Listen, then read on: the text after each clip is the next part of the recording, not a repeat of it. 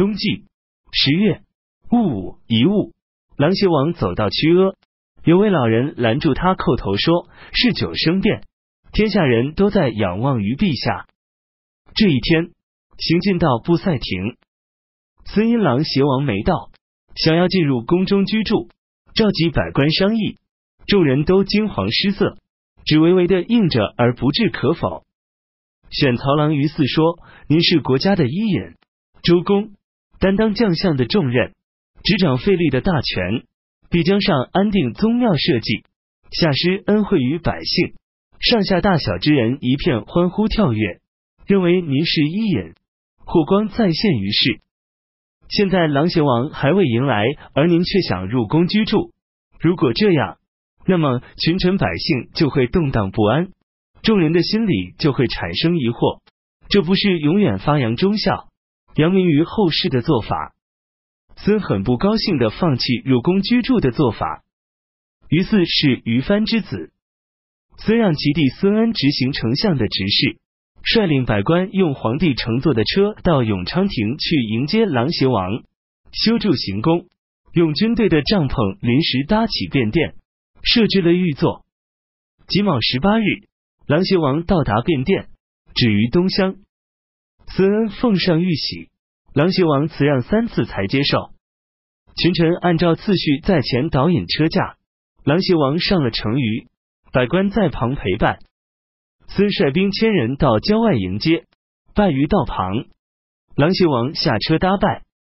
当天驾临正殿，实行大赦，改年号为永安。孙自称草莽臣。在殿前上书，交上印绶，节钺，请求避让进贤之路。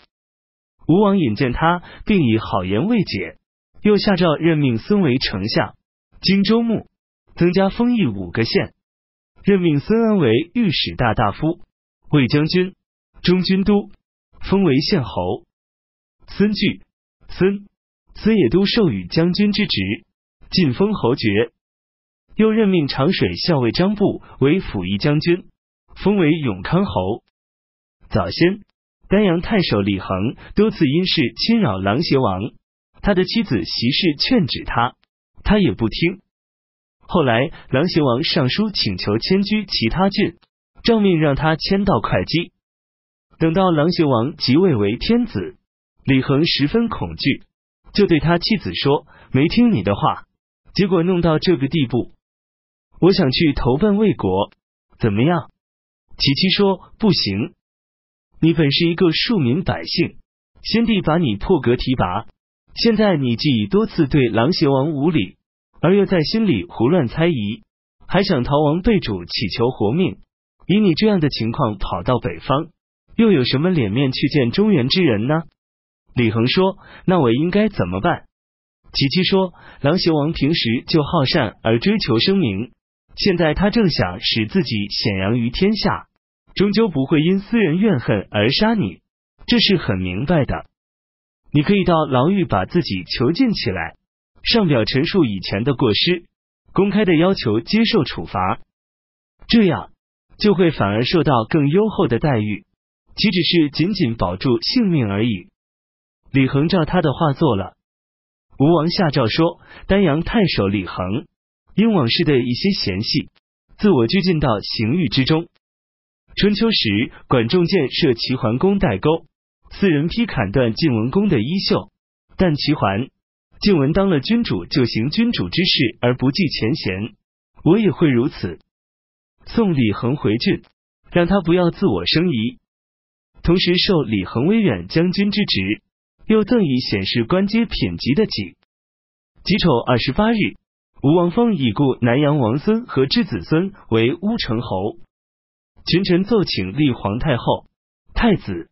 吴王说：“我以微薄之德继承了祖宗的大业，即位时间很短，也没有广施恩泽，所以后妃名号、太子地位的确立不是当务之急。有关部门仍坚持要求，但吴王不准。孙带着牛和酒去拜见吴王，但吴王不收。”只好送到左将军张布家里。酒意正浓的时候，孙口出怨言说：“当初废掉少主之时，很多人劝我自立为君，我认为陛下贤明，因此把他迎来。没有我，他当不了皇帝。但我今天给他送礼，却遭到拒绝，这是对我与一般大臣没有区别。我当再另立别人为君。张布把这些话告诉了吴王，吴王怀恨在心，恐怕他发动变乱，所以多次加以赏赐。戊戌一物，吴王下诏说：大将军掌管中外诸军事，事务繁多。今家卫将军、御史大大夫孙恩侍中之职，与大将军一起分担各种事务。有人报告孙心怀怨恨侮辱主上，想图谋造反。吴王就把那人抓起来交给孙，孙把那人杀了，但从此心里更加害怕。通过孟宗向吴王要求外出驻扎在武昌，吴王答应了。孙命令他所统领的中军精兵万余人都让他们上船，又取走了武库中的兵器，吴王都下令给他。孙又要求让中书两郎一同去管理荆州诸军事，主管者奏明中书不应外出。但吴王也特许孙带走中书，孙所要求的事没有一件不同意的。将军魏邈对吴王说：“孙居住在外，必然会有变乱。”五卫士师硕也报告说：“孙要谋反。”吴王将要讨伐孙，就秘密的向辅义将军张布询问计策。张布说：“左将军丁奉虽不能撰写文书，但他计谋过人，能决断大事。”吴王召来了丁奉，讲了自己的想法，并向他询问计策。丁奉说：“丞相的兄弟党羽很多，恐怕人心不同，不能突然制服他。可以乘腊祭集会之机，用宿卫之兵杀掉他。”吴王同意了。十二月丁卯初七，建业城中有谣言流传，说明日腊祭要有事变。孙听到后很不高兴。夜里。刮起了大风，吹掀了屋顶，扬起漫天风沙。孙更加害怕。戊辰初八，腊祭集会，孙称急不去。吴王强令他来，派使者催促十余次，孙不得已，将要入宫。众人劝他别去，孙说：“国家多次下令，我不可推辞。你们可以预先整顿好兵力，在府内放一把火。”以这个为借口，我可以很快回来。随即入宫，不久府内起了火。孙要求出去看看，吴王说：“外面兵力自然很多，不用麻烦丞相亲自去。”孙起身离席。丁奉、张布目视左右之人把他绑起来。孙叩头说：“我愿意迁徙到胶州。”吴王说：“你为什么不把滕胤、吕据迁到胶州？”孙又说。我愿当个官家奴隶。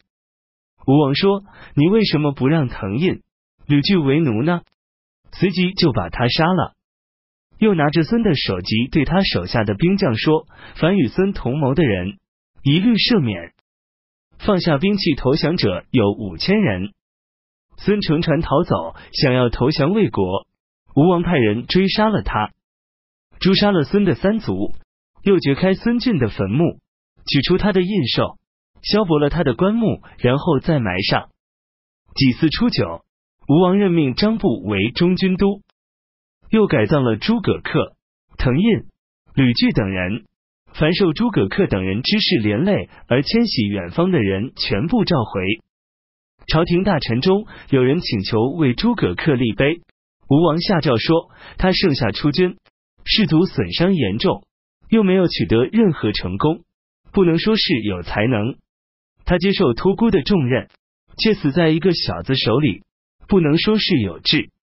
于是为他立碑的建议就作罢了。当初蜀汉昭烈帝刘备刘魏延镇守汉中，他在各个外围城中布满兵力，以抵御入侵之敌。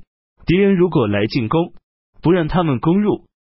在兴市的战役中，王平勇猛的抗拒曹爽。也都承用了这种用兵之法。到姜维掌兵时，提出建议，认为治兵驻守各个据点，只能抵御入侵之敌，不能获得大胜。不如让敌兵进入，各据点都收敛兵力，积聚粮食，退守汉、乐二城，任凭敌人进入平原之地，我们镇守重要的关口，以抵御敌人。再派游动军队在附近埋伏，以四察敌人的虚弱之处加以攻击。敌人攻关不能取胜，野外又没有分散的粮食，他们从千里之外运送粮食，自然会非常疲乏劳顿。乘敌人撤兵的时候，我们各城守军一起出击，与游动军队共同与敌人拼杀，这是消灭敌人的战术。于是汉后主下令让都领汉中的胡济撤兵进驻汉寿，让监军王涵镇守乐城，让护军蒋斌镇守汉城。四年己卯，公元二百五十九年春季正月，黄龙两次出现于宁陵的井中。在此之前，顿丘、冠军、阳夏地方的井中多次有龙出现，群臣认为这是吉祥的象征。魏帝说：“龙代表了君主之德，他上不在天，下不在田，而多次屈居为井中，这不是好的兆头。”于是作乾隆诗以自我讽喻。司马昭看后十分不满。夏季六月，金陵穆侯王昶去世，汉后主封其子刘成为北帝王，刘询为新兴王，刘乾为上党王。尚书令陈之因善于花言巧语逢迎讨好，深得汉王宠幸。姜维的地位虽在孙之之上，但大部分时间率兵在外，很少参与朝政，所以权力不如陈之大。秋季八月丙子二十日，陈之去世。汉后主任命仆射，益阳人董厥为尚书令，尚书诸葛瞻为仆射。